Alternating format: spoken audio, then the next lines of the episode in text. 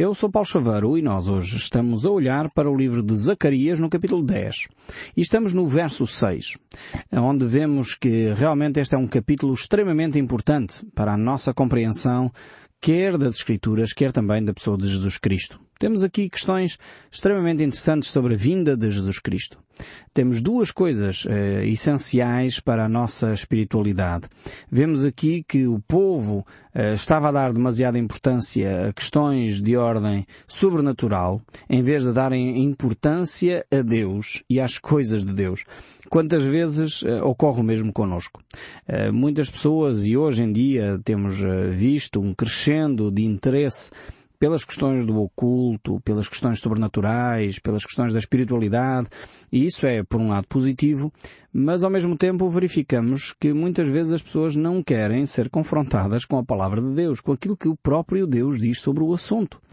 Uh, há um certo interesse uh, pelas questões do oculto e é só ver uh, os filmes e as séries que saem cada vez com mais frequência envolvendo este assunto, mas realmente as pessoas estão um pouco interessadas naquilo que o próprio Deus diz. Seria importante nós de facto olharmos e focarmos a nossa atenção em Deus. Há até algumas comunidades cristãs que mais tempo dão de antena a, a, Satanás e aos seus demónios e a explicar tudo como é que funciona e deixa de funcionar do que a olhar para o próprio Deus e a ver o que Deus diz. É interessante que se nós estivéssemos atentos às Escrituras, vamos reparar que de facto as Escrituras não dão muito ênfase a este assunto. Eh, de vez em quando Deus lá levanta o véu, um, um pouco da ponta do véu, para nós entendermos o mundo espiritual mas na realidade Deus não faz um, um tratado exaustivo sobre esta matéria. Uh, provavelmente é porque Deus não quer que nós gastemos demasiado tempo com estes assuntos. Uh, Conta-se uma história interessante, uma história que creio que é verídica, uh, sobre a polícia montada canadiana. e há alguns anos atrás era frequente verificar-se moeda falsa. E então a, a polícia montada canadiana especializou-se em detectar dinheiro falso. E numa conferência aqui na Europa perguntaram à polícia montada canadiana qual era o seu segredo de tanto sucesso. Eles conseguiam detectar uh, com muita facilidade a moeda falsa. Uh, e então, no fundo, o chefe que veio dar uma conferência sobre essa matéria, ele disse com, com muita facilidade que o seu segredo não era nada mais, nada menos do que concentrarem-se no dinheiro verdadeiro. Ou seja, eles, eles eh, estudavam minuciosamente o que é uma moeda verdadeira, uma nota verdadeira. E por isso, como conheciam tão bem o dinheiro verdadeiro, eh, rapidamente detectavam aquele que não era. Eu creio que este mesmo princípio deveria ser aplicado à nossa vida espiritual. Ou seja, nós devemos concentrar a nossa atenção em conhecer quem Deus é. E, e, quando nós temos um relacionamento tão bom com Deus, conhecemos tão bem a Deus, rapidamente nós vamos uh, detectar tudo aquilo que é falsidade, tudo aquilo que não pertence a Deus. Uh, e creio que este princípio que a polícia uh, canadiana nos ensina é válido de facto para a nossa vida também. Vale a pena investirmos naquilo que é verdadeiro, naquilo que é genuíno. Não nos preocupemos com todo o dinheiro falso que anda por aí, porque na realidade o dinheiro tem diferenças aqui, diferenças acolá, diferenças acolhi, e na realidade para conseguirmos detectar todas as, as diferenças teríamos que gastar muito, muito tempo. Na realidade, se nós nos concentrarmos naquilo que é a verdade, naquilo que é genuíno, naquilo que é uh, a origem, uh, o padrão, uh, na realidade facilmente iremos detectar tudo aquilo que sai fora desta matriz, sai fora deste padrão. Então, Deus desafia-nos de facto a caminhar uh, nesse sentido. E em Zacarias capítulo 10 aqui, uh, verso 6, uh, Deus tem manifestado exatamente isso. vai falar a um pequeno grupo, um remanescente fiel, a quem ele vai restaurar, porque efetivamente se manteve fiel à palavra de Deus, se manteve fiel ao seu compromisso com Deus. Estamos no verso 6 do capítulo 10 do livro de Zacarias e diz assim a palavra de Deus. Fortalecei a casa de Judá, e salvai a casa de José. E falo-os-ei voltar, porque me compadeço deles, e serei como se não tivera rejeitado, porque eu sou o Senhor, seu Deus, e os ouvirei. Então, mais uma vez, eh, Deus aqui fala sobre o seu povo. E porque é que Deus vai restaurar, vai salvar o seu povo? A razão é uma é porque Deus se compadece deles. É por causa do amor de Deus. Não é por causa da justiça de Israel, não é que agora Israel já tivesse uma vida exemplar, não é que eles já entenderam uh, todos os pormenores acerca da vontade de Deus e agora estão a viver. Não, é por causa da compaixão de Deus. É por causa do amor de Deus pelo seu povo. Deus cuida do seu povo por causa da sua grande misericórdia. Deus é rico em misericórdia. É por causa da sua misericórdia, diz, diz Jeremias eh, no seu livro, quando ele eh, de facto descreve a grande misericórdia de Deus, que nós não somos consumidos. É por causa disso. Não tem a ver com o nosso mérito, não tem a ver com a nossa capacidade, não tem a ver com sermos bonzinhos ou mauzinhos, tem a ver com a misericórdia de Deus.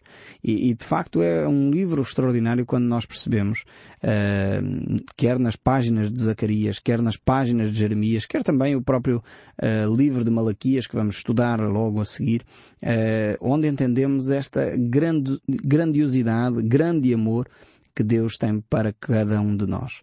É impressionante ver, de facto, a bondade de Deus para connosco. Então, eh, temos estes aspectos aqui e a misericórdia de Deus eh, fala aos nossos corações. O grande amor de Deus fala para connosco. E vemos que Deus é um Deus que vai restaurar todo o seu povo. Não vai só restaurar o povo da tribo de Judá, mas também uh, todas as tribos uh, de Israel. Isso nós vemos logo no verso 7 aqui do capítulo 10 de Zacarias, onde diz, e os de Efraim serão como um valente. Vemos mais uma vez a restauração de todo o povo de Israel. E continua o verso 7, e o seu coração se alegrará eh, pelo vinho, seus filhos o verão e se alegrarão, e o seu coração se regozijará no Senhor. Temos aqui a, a restauração completa da parte de Deus. Eh, a alegria verdadeira, a alegria que permanece, é a alegria que vem do Senhor, é aquela que nós podemos encontrar em Cristo Jesus. Muitas vezes nós procuramos satisfação em muitas coisas. Uh, podemos procurar, inclusive, este texto fala disso, podemos procurar às vezes a alegria no alcoolismo, mas Deus diz isso não serve de nada. Mas a verdadeira alegria só será restaurada, restabelecida quando nós uh, procuramos em Deus.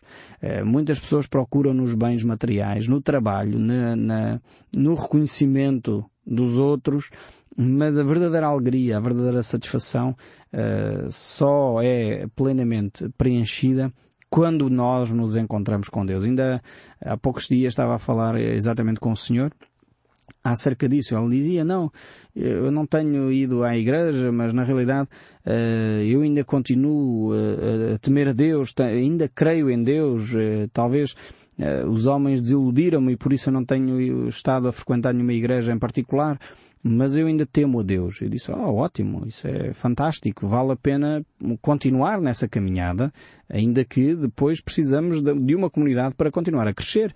Uh, e, e, a certa altura disse, da conversa, estava-lhe a dizer que uh, todos nós temos essa necessidade de nos encontrarmos com Deus. E alguém disse um dia que nós temos um vazio dentro de nós, um buraco dentro de nós, que tem as dimensões exatas de Deus. Ou seja, só é preenchido pela pessoa de Deus. E, e, na realidade todo o ser humano tem esta necessidade, seja dos povos mais uh, recônditos nas, nas, selvas, seja das civilizações mais avançadas nas cidades, uh, todo o ser humano tem uma necessidade profunda de se encontrar com Deus. Todo, todo o ser humano tem um sentido para a espiritualidade. E mesmo quando Nietzsche fez a declaração de que Deus está morto e tentou matar a espiritualidade, uh, o facto é que poucos anos mais tarde já se verifica que uh, Nietzsche morreu, a sua filosofia também, mas a espiritualidade continua mais viva do que nunca e os fiéis a Cristo e os tementes a Deus continuam mais fervorosos do que nunca. E isso é, é fantástico porque nós percebemos que cada ser humano tem uma necessidade tremenda da espiritualidade. Precisamos é de ser bem conduzidos. E o que estava a acontecer aqui no povo de Israel é que os guias espirituais estavam conduzidos de uma forma errada uh, a este povo. E por isso Deus iria pedir contas a estes guias espirituais. E aliás, a palavra de Deus nos mostra claramente que Deus vai fazê-lo hoje em dia. Quem tem responsabilidades eh, espirituais vai dar contas a Deus por, por, esse seu serviço, por esse seu trabalho, por esse seu ministério que ele desenvolveu uh, em nome de Deus ou não mas Deus pedirá contas pela forma como conduziram as pessoas. Então, quem tem responsabilidades de liderança tem que ter muita atenção na forma como conduz uh, o seu rebanho, na forma como conduz as pessoas ao conhecimento de Deus. Seja pessoa, seja um padre, seja um pastor, seja um bispo, seja uh, o título que você tiver, não interessa. Se você está a conduzir pessoas, a palavra de Deus é muito clara que você dará contas a Deus por esse seu serviço. Então convém que você dirija as pessoas convenientemente. Dirija as pessoas dentro dos padrões de Deus e não uh, no show-off, não na tentativa de angariar mais pessoas para que o seu nome possa brilhar ou outra coisa qualquer. Convém, como dizia uh, João Batista, aquela frase tremenda, seria bom que cada um de nós uh, tivesse este sentimento de João Batista, convém que ele cresça e eu diminua.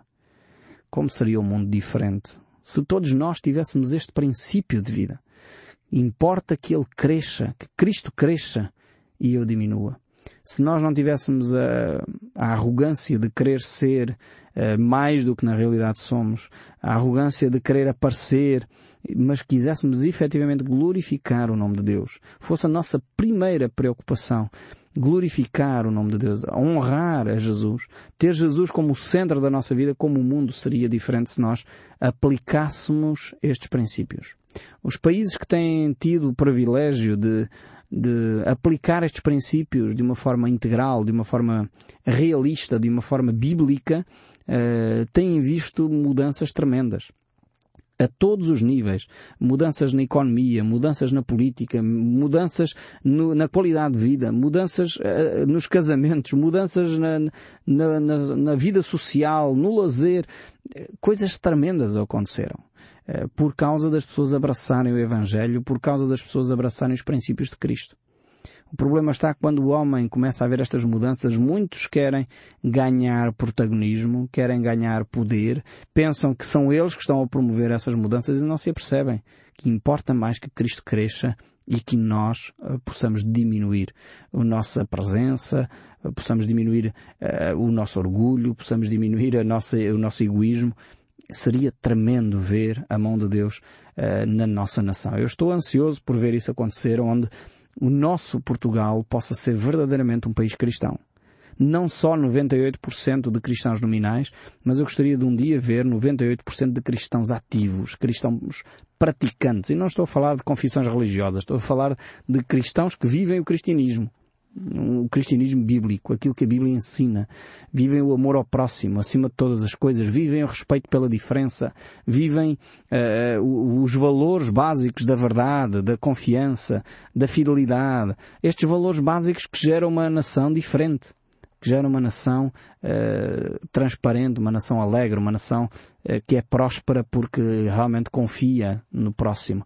Então era tremendo se nós víssemos no nosso país, eu anseio e oro para que isso aconteça na nossa nação, que um dia nós possamos ver uma grande maioria de pessoas a seguir a Cristo com toda a integridade, com toda a fidelidade, pessoas que seguem a Cristo por amor a Cristo não por causa de protagonismo, não porque a sua confissão religiosa lhes dá uma posição política interessante, mas porque efetivamente eles seguem a Cristo porque amam Jesus. É, seria um país completamente diferente do nosso, certamente, uh, se nós tivéssemos este, esta orientação de vida.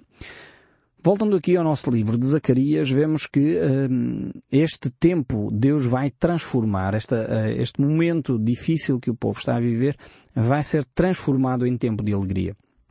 E o texto bíblico prossegue, o verso 8 diz assim, E eu lhes assobiarei e os ajuntarei, porque os tenho remido. Multiplicar-se-ão como antes se tinham multiplicado. Aqui a promessa de Deus uh, de que de facto vai transformar o povo de Israel. E aqui usa uma expressão interessante. Uh, esta imagem de assobiarei é no sentido Uh, às vezes eu faço isso com os meus filhos. Quando os perco no supermercado, uh, fico sem saber onde é que eles estão nos hipermercados, aquilo é enorme, e temos um código, um assobio próprio da família, uh, que eu começo a assobiar para eles me detectarem, saber onde é que eles estão, e eles começam-se a aproximar do assobio. É provavelmente o mesmo exemplo uh, que Deus dá aqui. Deus vai assobiar para o seu povo como eu faço com os meus filhos quando os perco. Uh, quando eu não sei onde é que eles foram, foram para a secção dos brinquedos, ou estão na outra secção dos livros, ou uma outra secção, e eu tenho que chamá-los, em vez de andar aos gritos pelo seu nome, há um assobio baixinho que eles ouvem e podem se juntar, uh, podem se aproximar de novo uh, de mim voltamos a estar juntos como família. Deus aqui faz a mesma imagem, tem aqui a mesma imagem. Ele vai juntar o seu povo, vai assobiar à sua família para congregá-los, para reuni-los outra vez. E como diz aqui, eu os tenho remido. E depois traz uma bênção tremenda que hoje em dia a Europa, o Ocidente, tem pensado que é quase maldição, mas tem uma bênção tremenda que é os filhos. Multiplicar-se-ão como antes se tinha multiplicado. Hoje já se começa a pensar e a perceber eh, que a falta de filhos vai eh, tornar um problema grave na nossa sociedade inclusive na sustentação da própria sociedade.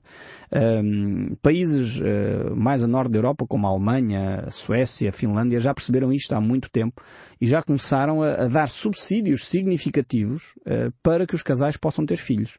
Porque já perceberam que as gerações não se estão a renovar e o nosso país está a ficar também envelhecido. Isto é dados adquiridos há muito tempo. É pena que as nossas políticas uh, governamentais não, não, não tenham corrido, já não estejam a trabalhar efetivamente para promover a natalidade no nosso país. Antes, pelo contrário, infelizmente vemos uh, os governos a aprovarem leis uh, que são contrárias à vida e é uma pena que haja subsídios para uh, se uh, abortar e não haja subsídios para a natalidade proporcionais pelo menos, ou idênticos pelo menos, porque o investimento que um Estado faz para matar uma criança não é idêntico ao mesmo que ele dá aos pais que têm uma criança. E isto é pena.